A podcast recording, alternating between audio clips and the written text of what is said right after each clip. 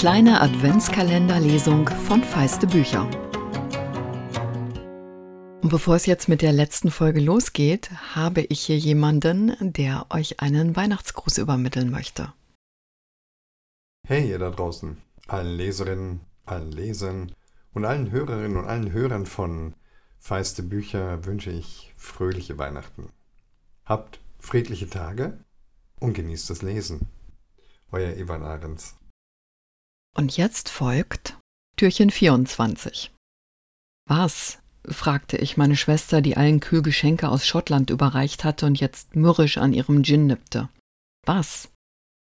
Erst schwieg sie weiter, aber dann brach es aus ihr heraus. Es ist so eine Unverschämtheit, nur weil du der Älteste bist, aber so ist das ja immer, immer schon. Ich hatte keine Ahnung, wovon sie sprach. Theo legte ihr tröstend den Arm um die Schultern, aber sie stand wütend auf. Ich gehe jetzt, Sie warf die Jacke über und schrie mich dann fast an. Du weißt ganz genau, dass ich den Hund wollte. Schon immer. Aber du reißt dir immer alles unter den Nagel.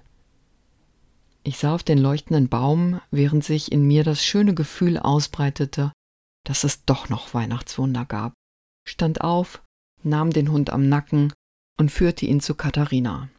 Schwester, ich schenke ihn dir. Frohe Weihnachten. Während Katharina ein paar Tränen verdrückte, den Hund umarmte und Mama dabei sehr ähnlich sah, kam Otto grinsend mit einem sehr nachlässig verpackten Paket auf meine Mutter zu und sagte Da, Oma, für dich. Meine Mutter, die jetzt viel weniger als vorher sprach, lächelte und riss es auf.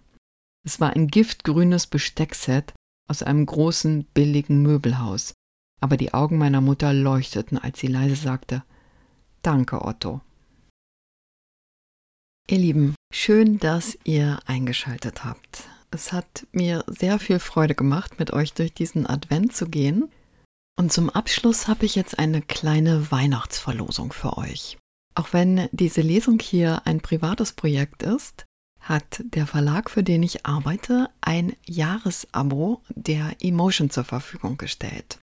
Die Bedingungen, wie ihr mitmachen könnt, könnt ihr in der Episodenbeschreibung lesen oder auf Instagram.